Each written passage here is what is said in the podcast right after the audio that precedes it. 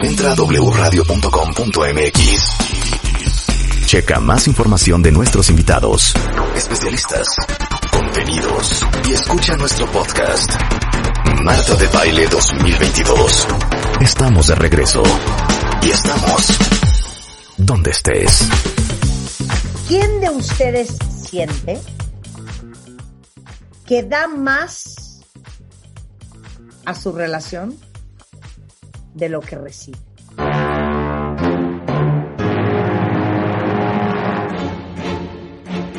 Sí, no está. Gente que da a manos llenas y no recibe más que un triste 10, un 15, en veces un 20, 30% de regreso. El problema de dar más de lo que recibes en una relación con Aura Medina, psicoterapeuta, instructora de meditación, autora de los libros Amor o Codependencia, lo que ellos dicen de ellas y el más reciente, Crea el espacio para el amor. ¿Cómo estás, Aura?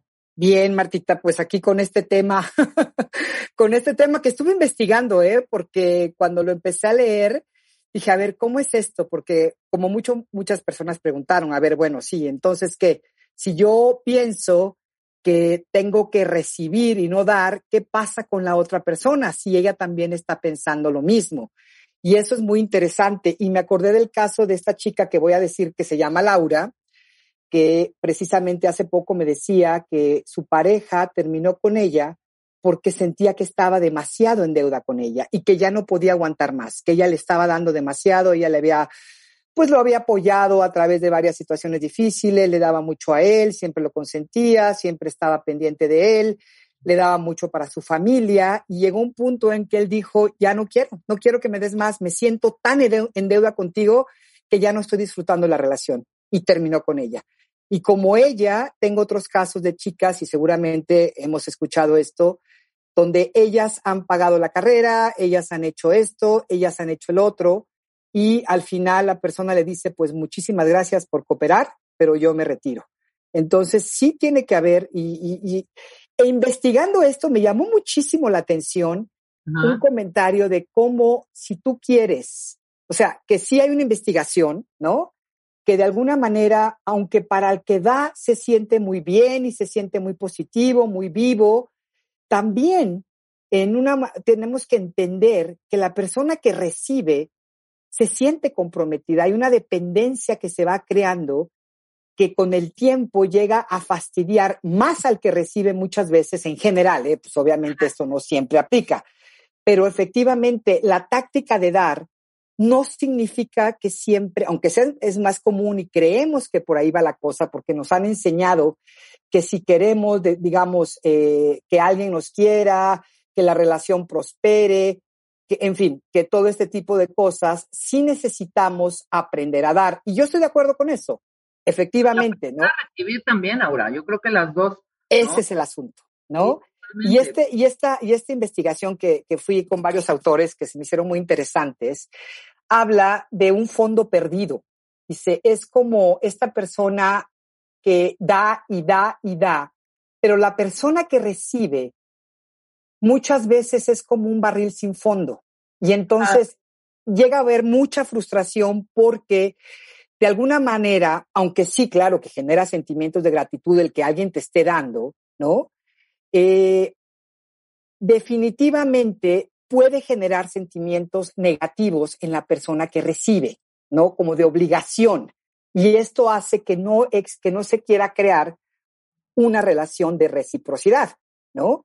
Y también en un contexto romántico de citas, estos regalos que a veces damos sin que haya una relación, o sea, también se pueden recibir y sentirse de una manera negativa en cuanto al poder y al control, ¿no? Como que me estás comprando o que me estás tratando de impresionar o cuál es la culpa o qué está pasando, ¿no? Entonces, yo creo que toma más allá de una receta de cocina, ¿no? Porque obviamente si es mejor dar o recibir va a depender mucho de las personas, va a depender mucho del tipo de relación en la que estás y también del tiempo, Marta y Rebeca.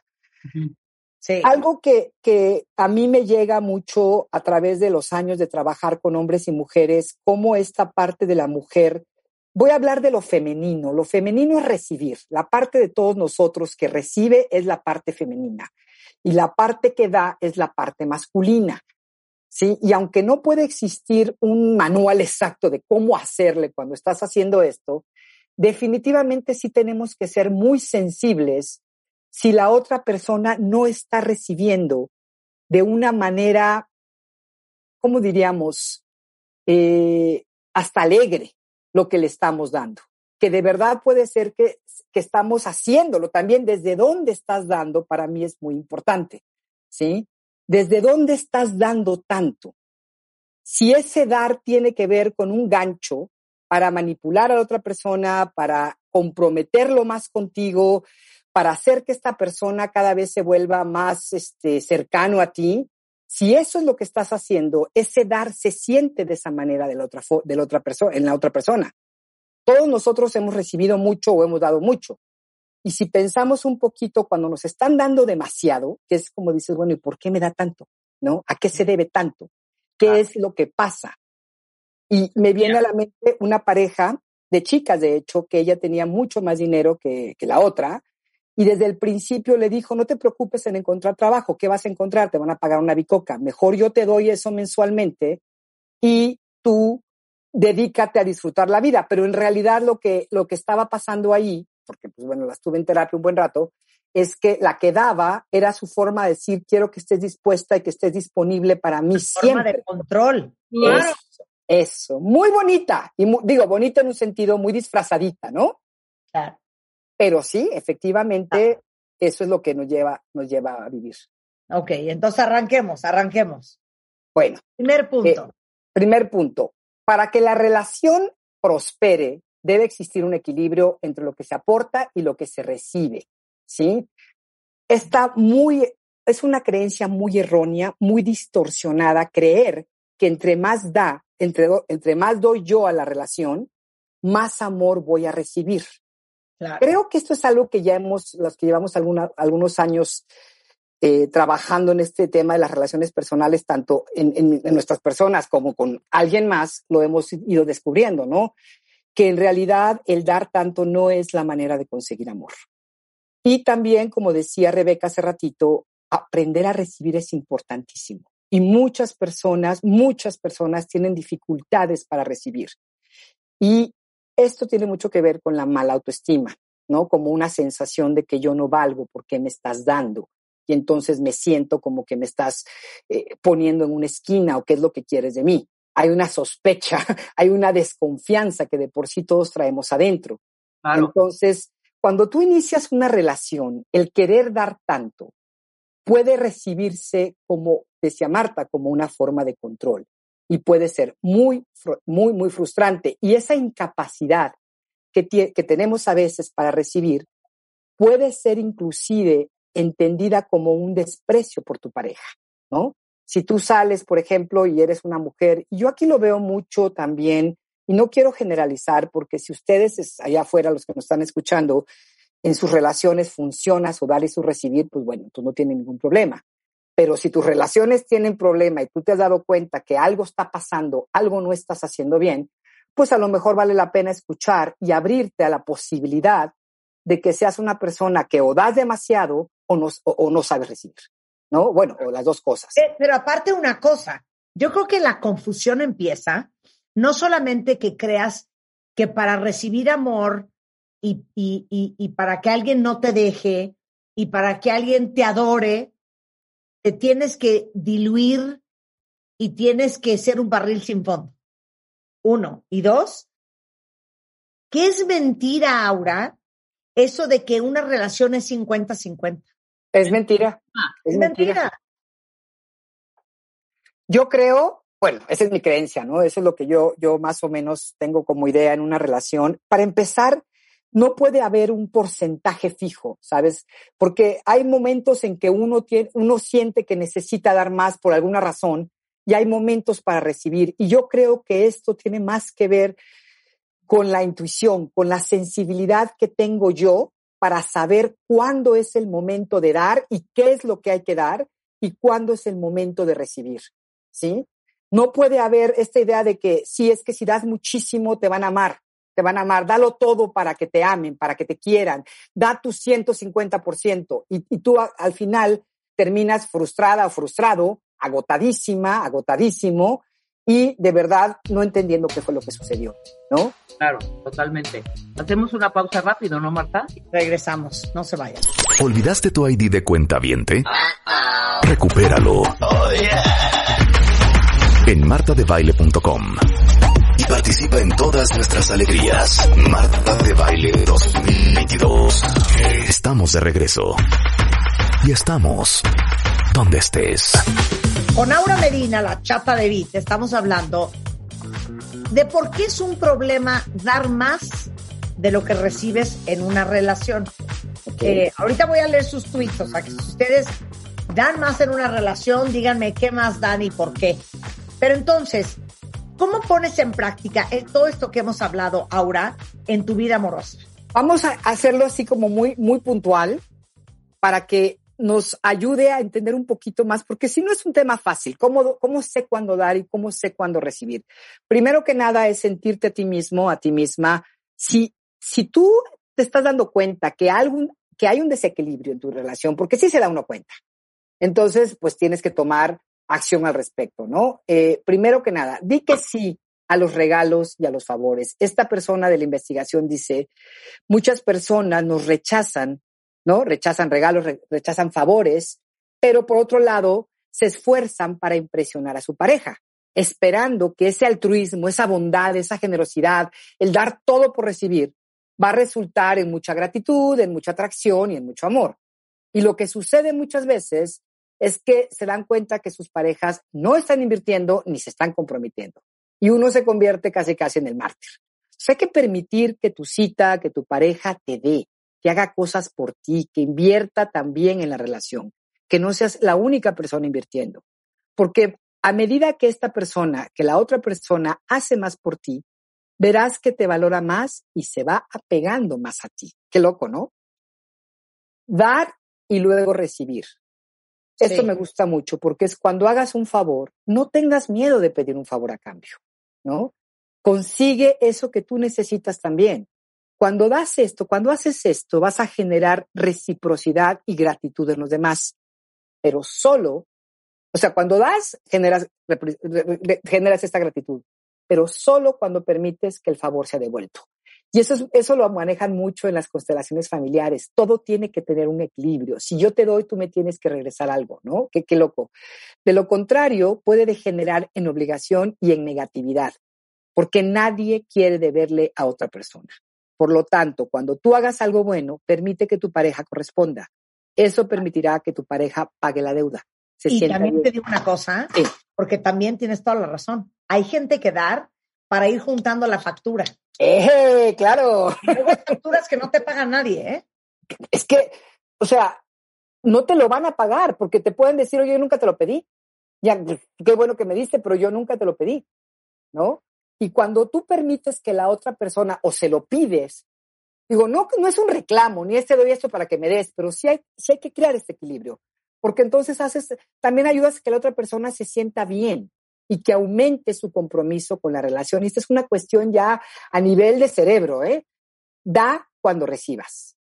Cuando tu cita o tu pareja haga algo que tú sientas que se ganó, dalo, dilo, dalo, da algo, ¿no? Cuando haga algo bueno por ti o te dé un regalo, asegúrate de corresponder. Esto muestra tu gratitud y tu aprecio y todos sabemos que queremos ser apreciados, queremos ser valorados. Y que los, o sea, no, no des por sentado, no tomes por hecho que tu pareja, sea hombre o sea mujer, te tiene que dar.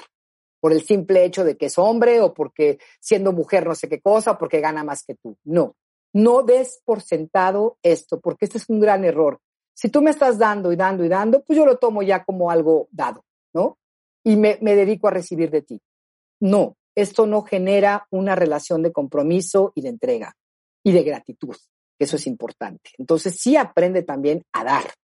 También aumenta esa satisfacción con la relación y hace que sea más probable que te den, que compartan y que te cuiden en el futuro.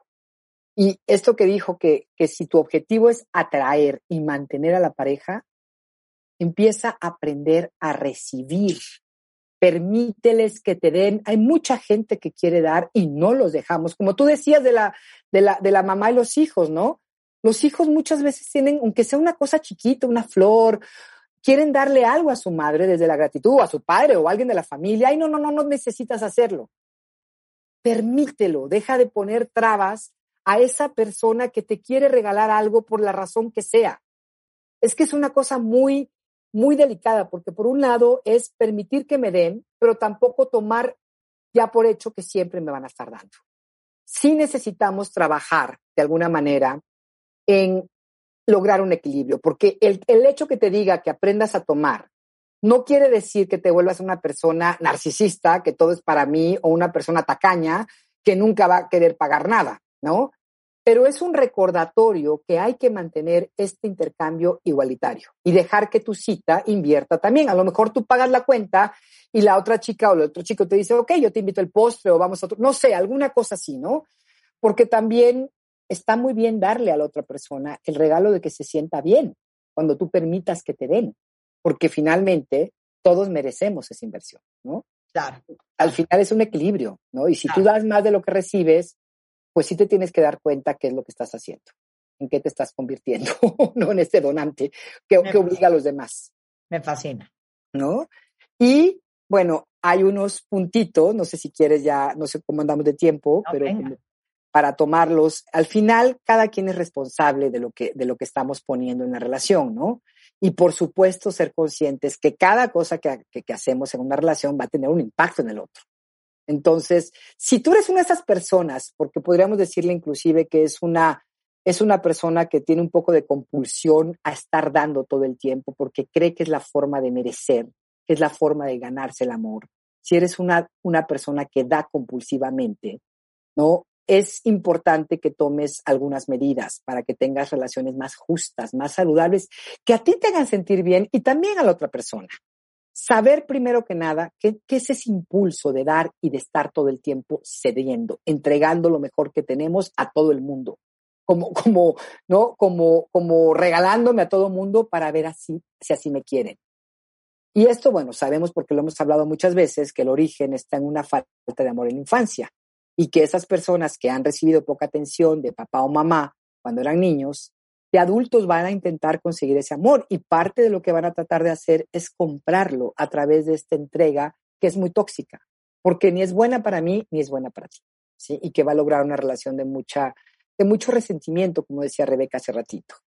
Uh -huh. Aquí hay algo, una, perdón, ¿ibas a decir algo? No, no. Detectar a los vampiros. Sí necesitamos aprender a detectar a esas personas Híjole. que chupan literalmente. Que chupan Yo no sé. la vida. Es que sí las hay. Marta, ¿te ha pasado que estás con alguien y que de pronto, o tú, Rebeca, de, se va esa persona y te sientes drenada? ¿Te Sí, sientes agotada? ¿no? Son los vampiros energéticos. teléfono, ¿eh? No es necesario físicamente. No, porque es energía. Sí, es claro. energía, son chupan, chupan. Y lo peor de todo es que la mayoría que lo hace, la- aquellas personas que son los vampiros energéticos, ni cuenta se dan muchas veces. Y esa energía que te están tomando, ya sea en forma de regalos, en forma de exigencia, de atención, de, de lo que sea, de cariño, de voltearme a ver y, y mira mi foto y mira esto y mira el otro, es, aparte de que te drena y te agota, no le sirve tampoco a la otra persona, porque como decíamos en un principio, son estas personas que son como pozos sin fondo. Nunca las vas a poder llenar. Entonces, si tú tienes a alguien con quien te sientes de veras que te drena cada vez que se va, que te sientes exhausta, exhausto, como que te quitaron todo y que estas personas te exigen, te demandan, sí hay que apartarse. Esta es la estos son, son vampiros, lo sepan o no, ¿no? Creo que es importante darnos cuenta cuando estamos relacionándonos con este tipo de personas, porque son agotadores. Esperar también que te ayude, esperar que de alguna manera te pidan la ayuda, no nada más ofrecerla tú, eh, perdón la palabra, pero como nalgas prontas, le decía un amigo mío, ¿no? No seamos nalgas prontas, porque de verdad muchas veces esa persona que, que está dando compulsivamente ni siquiera está dándose cuenta o siendo sensible al hecho que la otra persona quiera recibir de él, ya sea dinero, eh, ayuda. O sea, es como, a ver, yo te ayudo, espérame, yo lo quiero hacer, ¿no? Ya sea con los hijos, ya sea con la pareja. Entonces, si te das cuenta de esto y eres una persona que eres ayudador o ayudadora o dador o dadora compulsiva, obsérvate cada vez que te entres impulso, respira profundamente, espérate tantito y curiosamente te vas a dar cuenta que la mayoría de las personas a las que le quieres ofrecer eso no, no quieren eso, no quieren tu ayuda, no quieren tu dinero. O sea, contente, aprende a contener esa parte tuya que todo el tiempo quiere estar dando. Esto es bien importante. Aparte, te digo una cosa, un, un ejercicio muy bueno post-moto es cuando vayas a dar algo, piensa, ¿cómo me sentiría si no me lo agradecen? Si no me dan algo similar de regreso. Así es. Si esa persona pasado mañana ya no está en mi vida. Si tus sensaciones de incomodidad, de coraje, de resentimiento, no se lo des. Es, eso es maravilloso, Marta, porque no lo ahí te das cuenta que estás, si tú te das, si tú eres lo suficientemente honesto, honesta para poder hacer este ejercicio de autoindagación antes de dar, te vas a cachar cómo estás dando, si ese es el caso, desde un espacio muy infantil, muy de carencia, donde quiero que me des eso, ¿sí? Y como tú, como bien dices, si yo voy a darte y te doy libremente, si realmente digo, bueno, si me da, padrísimo, si no me da, no hay problema. Y lo mismo pasa en el, cuando alguien te pide dinero. Mi madre tenía, decía antes, ahora ya hace mucho que no se lo escucho, pero decía, si a mí me pide alguien prestado dinero, yo me voy a, obviamente alguien cercano, yo creo que lo primero que voy a checar es si esta persona no me regresa ese dinero que va a pasar. Y entonces lo que hago mejor es le regalo lo que le puedo regalar. Esa era su forma de, de, de, de hacerlo con nosotros, ¿no? Y se me hace una forma inteligente, porque finalmente lo que yo te doy si te lo doy desde un espacio de, bueno, aquí está y te lo quiero dar porque te lo quiero dar y no hay un gancho atrás de eso, vamos a evitarnos muchos conflictos. Pero esto también nos lleva al punto de dar a quien lo merece y a quien te lo está pidiendo también y lo necesita. Sí necesitamos elegir a quién estamos dando, ¿no?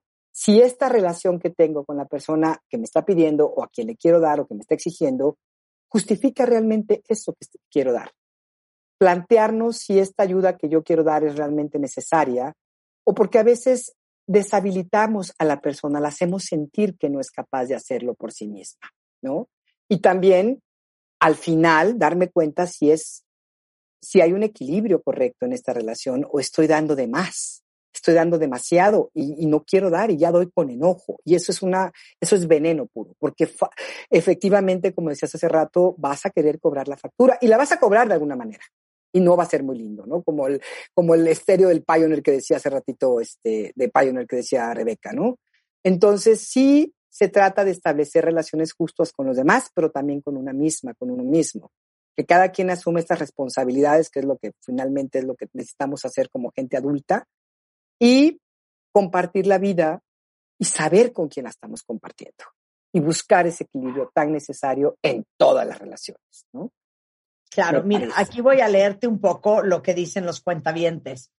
Eh, ¿Cómo lidiar con una vampira, por ejemplo, que es tu compañera de trabajo, que siempre trata de ser el centro de atención, que alardea, habla de más y que es envidiosa y celosa por todo y por nada? Bueno, yo te diría que primero que nada revises si a ti te está chupando energía, porque si permitimos que la otra persona, cuando ¿Cómo permitimos que la otra persona nos chupe energía cuando hay algo ahí que nos está afectando? Cuando ella quiere ser el centro de atención y a mí me molesta porque yo soy la que quiero ser el centro de atención, ¿sí? Entonces tengo que tener esta autoindagación muy clara conmigo misma cuando es envidiosa, habla de más, retírate de esa persona. Yo sé que estás trabajando ahí, tienen que tener algún tipo de intercambio y también necesitamos aprender a cerrarnos energéticamente, ¿sabes? Por ciento. Dios la bendiga, no tiene nada que ver contigo, a ti que te Sí, exacto. Es como decir, bueno, esta es mi compañía de trabajo, hago lo que tenga que hacer el trabajo y me retiro. Luego nos da el coraje las pendejadas más grandes. ¿A ti qué te importa si es habla y dice? exacto.